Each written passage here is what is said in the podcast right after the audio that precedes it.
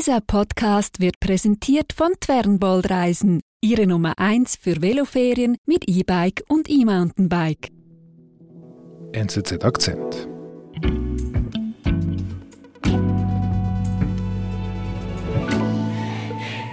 you, thank you, thank you. What a great night. God is so good all the time. Christian, ich bin ein bisschen verwirrt. Trump hat eben die Vorwahlen in New Hampshire gewonnen. Und Und die Frau, die da spricht, Nikki Haley, ist seine letzte Gegnerin bei den Vorwahlen bei den Republikanern und sie hat verloren. Aber wenn ich jetzt ihrer Rede so zuhöre, tönt es so, als ob sie eigentlich gewonnen hat. Genau. Offensichtlich kann sie sich nicht mit der Realität anfreunden. ähm, und da geht es ihr wahrscheinlich wie vielen Amerikanern auch. Die Mehrheit der Amerikaner, und das sagt sie auch, die wollen keinen Rematch zwischen Biden und Trump, die beide fast 80-jährig sind. Und äh, hier sieht sie auch immer noch offenbar eine Chance, dass sie ihr Publikum, dass sie die Wähler irgendwie überzeugen kann. Aber es ist schon, sie geht hier nach dem Prinzip, die Hoffnung stirbt zuletzt. proving to you that you made the right decision. God bless you. Thank you very much. Eigentlich ist das Rennen gelaufen für Nikki Haley. Doch sie selber sieht immer noch eine Chance, Trump bei den republikanischen Vorwahlen zu besiegen. Was Nikki Haley wohl im Schilde führt, erklärt USA-Korrespondent Christian Weißflug. Ich bin David Vogel. Christian, vor einem halben Jahr, kann ich mich gut erinnern, haben wir miteinander telefoniert, haben wir eine andere Aufnahme gemacht für den Akzent.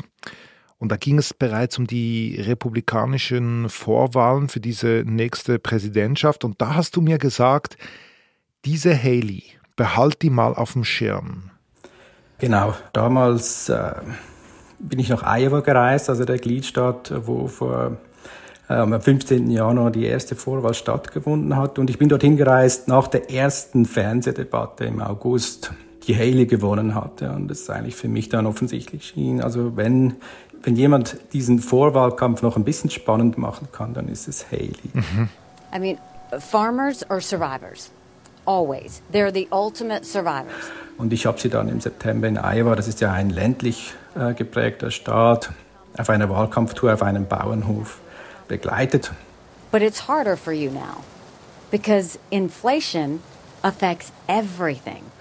Und sie hatte eine gute Rede, sie hatte eine klare Botschaft. Im Gegensatz zu den anderen Mitbewerbern war sie so ein bisschen die einzige, die so sich klarer von Trump abgegrenzt hat, auch inhaltlich. Tell me how we can do this better. And that's what I promise you we'll do for you. Thank you so much. Dabei haben wir sie eigentlich äh, in den letzten Jahren ja auch kennengelernt als eine Art Sprachrohr von, von Donald Trump. Also wir haben ja auch äh, Akzentfolgen gemacht, wo sie als UNO-Botschafterin vorgekommen ist. Also sie war seine Stellvertreterin in New York bei der UNO. Gibt es denn überhaupt inhaltliche Unterschiede zwischen ihr und Trump?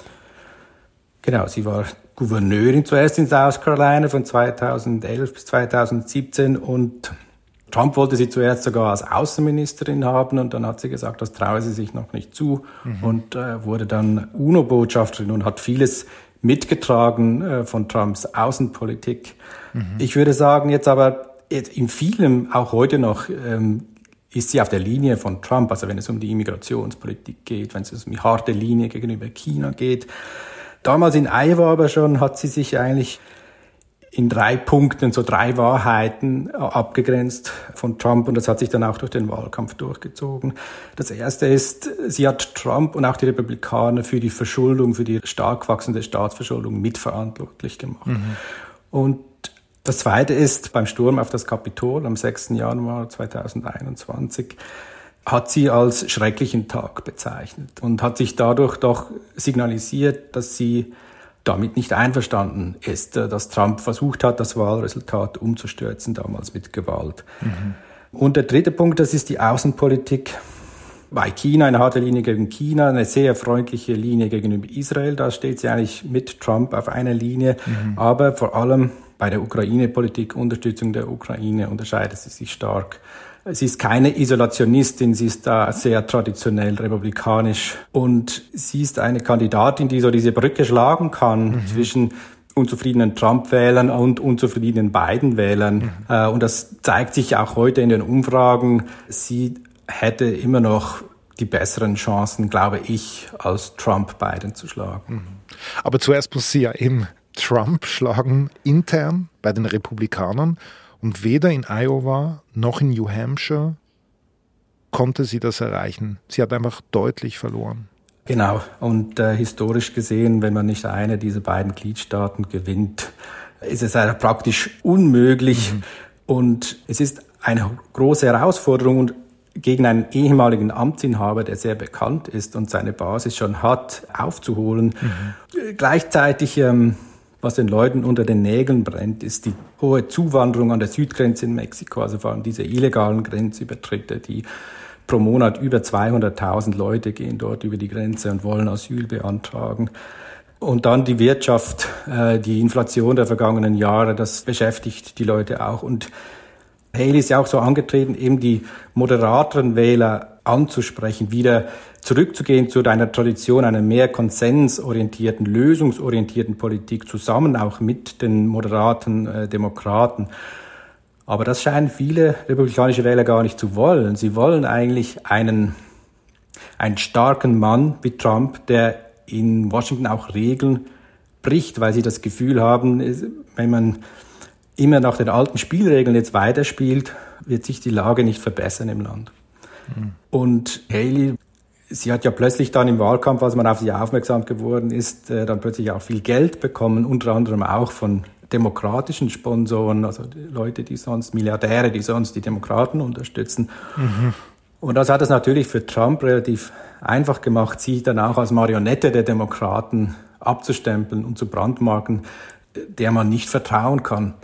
Das ist eine Botschaft, die er sehr stark auch kommuniziert hat in New Hampshire. Und ich glaube, das hat auch mit dazu beigetragen, eigentlich, dass Haley zwar sehr erfolgreich war, bei den moderaten Republikanern und den moderaten unzufriedenen früheren Trump-Wählern, aber sie eigentlich es nicht geschafft hat, wirklich einen Teil der Trump-Basis zu erobern. Mhm. Aber immerhin, sie hat 43 äh, Prozent jetzt in New Hampshire erreicht und Trump 55 Prozent. Also sie kommt ihnen schon näher als äh, in Iowa. Ja, das Problem ist nur eben, äh, es gibt nicht so viele Staaten, wo die Voraussetzungen so gut waren für Haley für einen Sieg. Aha. Okay. Wenn, wenn, sie jetzt irgendwie noch Hoffnungen haben will, muss sie irgendwie nochmal sehr viel Geld in die Hand nehmen. Also Sponsoren müssen da mitmachen. Ideal wäre es natürlich, wenn es irgendwie schafft, Trump jetzt doch noch zu einem TV-Duell zu bewegen, weil sie sagt, jetzt sind wir nur noch du und ich. Mhm. Und äh, wenn du so ein starker Mann bist, wie du sagst, dann äh, solltest du ja keine Angst haben, äh, auf eine Bühne mit mir zu treten. Das hat sie auch nochmal in ihrer Siegesrede so gesagt. Das würde ihr vielleicht zum Vorteil verhelfen. Und was sagt denn eigentlich Trump dazu? She didn't win, she lost. And you know. Ja, Trump war also wirklich sehr verärgert, dass sie äh, nicht das Handtuch geworfen hat. Weil natürlich, je länger er im Wahlkampf ist, dann muss er auch mehr Geld noch ausgeben. Gleichzeitig hilft das auch beiden, je länger dass sie sich da noch streiten und sich Trump noch mit Haley beschäftigen muss, kann das auch beiden helfen. And just a little note to Nikki. Und er hat die auch auf ominöse Weise gedroht. Also er sagte, also wenn sie überhaupt diese, sie hätte keine Chance, das zu gewinnen, aber auch wenn sie gewinnen würde, dann würden Ermittlungen gegen sie eingeleitet. Also er hat da schon fast in mafiöser Weise äh, mit Ungemach gedroht. Not big reasons, a little stuff that she doesn't want to talk about, but she will be under investigation within minutes. And so would Ron have been. Wir sind gleich zurück. Velo-Enthusiasten kommen bei Twernbold ebenso auf Touren wie gemütliche Genussfahrer. Auf verschiedenen E-Bike-Reisen kurven sie durch Europa und erleben Inseln, Berge und Landschaften auf die bequeme Tour. Alle Strecken sind rekognosziert und kompetente Guides, Top-Meetbikes und der Begleitbus von Twernbold sind immer dabei. Twernbold-Reisen, die Nummer 1 für Veloreisen mit Schub.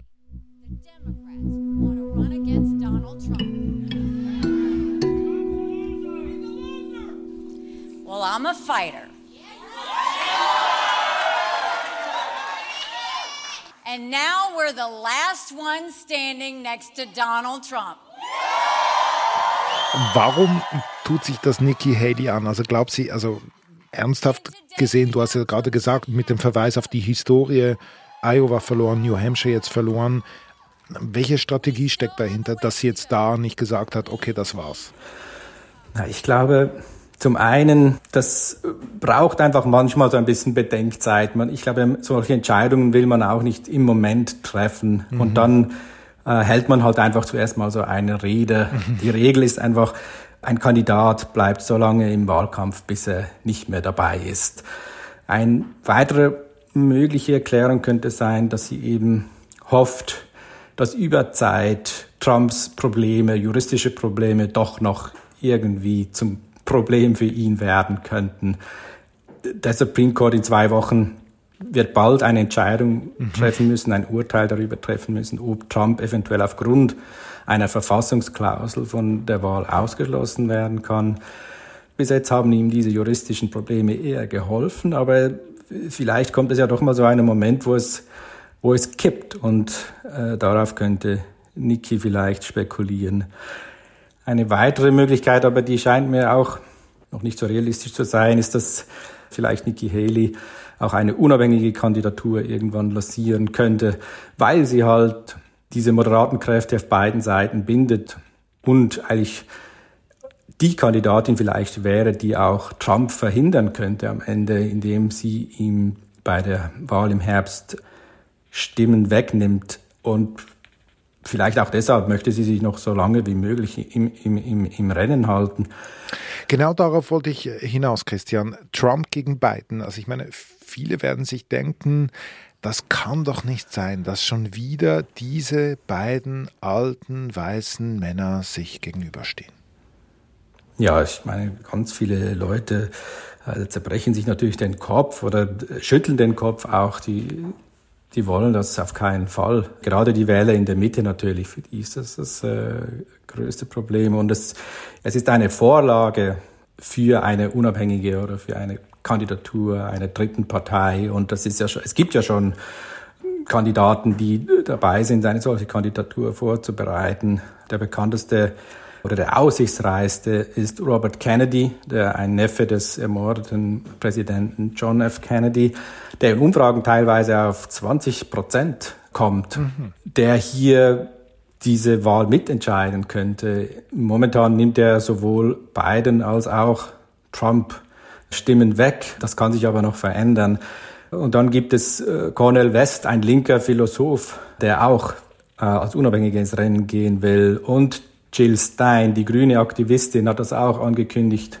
Sie hatte 2016 im Prinzip eine Rolle gespielt. Vermutlich hat sie Trump zum Sieg verholfen damals. Äh, also momentan, wenn es bei dieser Konstellation bleibt, hat es eher mehr unabhängige Kandidaten dabei, die beiden Stimmen kosten werden. Mhm. Mit Haley wird es sich wieder ein bisschen ausgleichen. Aber es ist eben so, historisch gesehen, diese Kandidaten von dritten Parteien haben eigentlich kaum Chance auf einen Sieg. Meist gewinnen sie nicht einmal einen einzigen äh, Gliedstaat, aber sie können eben, indem sie Stimmen wegnehmen von dem einen oder anderen Kandidaten der großen Parteien, das berüchtigte Zünglein an der Waage spielen.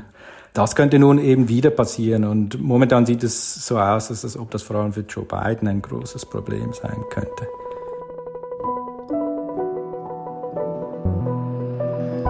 Lieber Christian, vielen Dank, liebe Grüße nach Washington. Danke dir, David, für das Gespräch.